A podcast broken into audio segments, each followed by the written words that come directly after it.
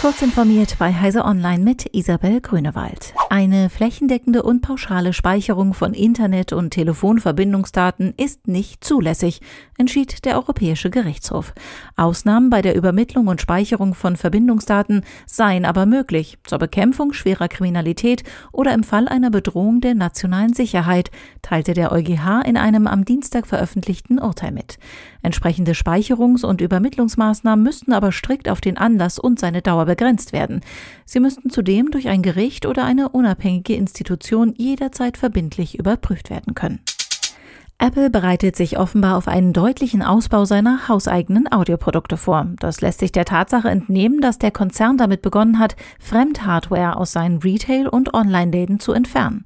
Zu den neuen Apple Audio-Produkten gehört wohl ein verkleinerter und günstigerer HomePod Smart Speaker sowie Studio-Kopfhörer aus der AirPods-Linie, nämlich Over-Ear-Modelle mit High-End-Anspruch und neue komplett drahtlose AirPods-Varianten.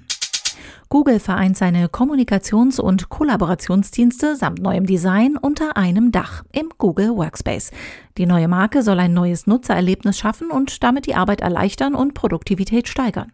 Nachdem im Sommer bereits in Gmail einige andere Dienste integriert wurden, ist das nun der Rundumschlag und damit wohl auch ein Angriff auf Microsoft mit Teams.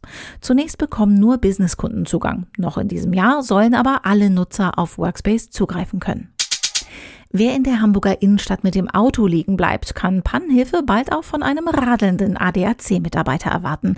Der Automobilclub will noch bis Ende Oktober testen, ob sich der Einsatz der Pedelecs mit Anhänger für die Pannenhilfe in der staugeplagten Innenstadt lohnt. Zwei Mitarbeiter sind dafür mit einem Gespann aus E-Bike und Anhänger unterwegs. Damit können sie bis zu 70 Kilo Werkzeug transportieren und einen Großteil der üblichen Einsätze übernehmen. Nicht möglich sind Batteriewechsel, Reifenwechsel und Arbeiten an den Achsen und Bremsen. Diese und weitere aktuelle Nachrichten finden Sie ausführlich auf heise.de. Werbung die Intel vPro-Plattform ist für Unternehmen konzipiert und weit mehr als nur ein Prozessor. Die umfassende Plattformtechnologie erfüllt nicht nur die Anforderungen ihrer IT, sondern auch die Wünsche ihrer Mitarbeiter. Die Intel vPro-Plattform vereint erstklassige Leistung, hardwarebasierte Sicherheit, moderne Fernverwaltbarkeit und Stabilität, sodass sie Unternehmensproduktivität beschleunigen, Daten besser schützen und von überall ihre PCs verwalten können. Gehen Sie auf intel.de slash morewithvPro und erfahren Sie mehr. Intel vPro Plattform. Built for Business.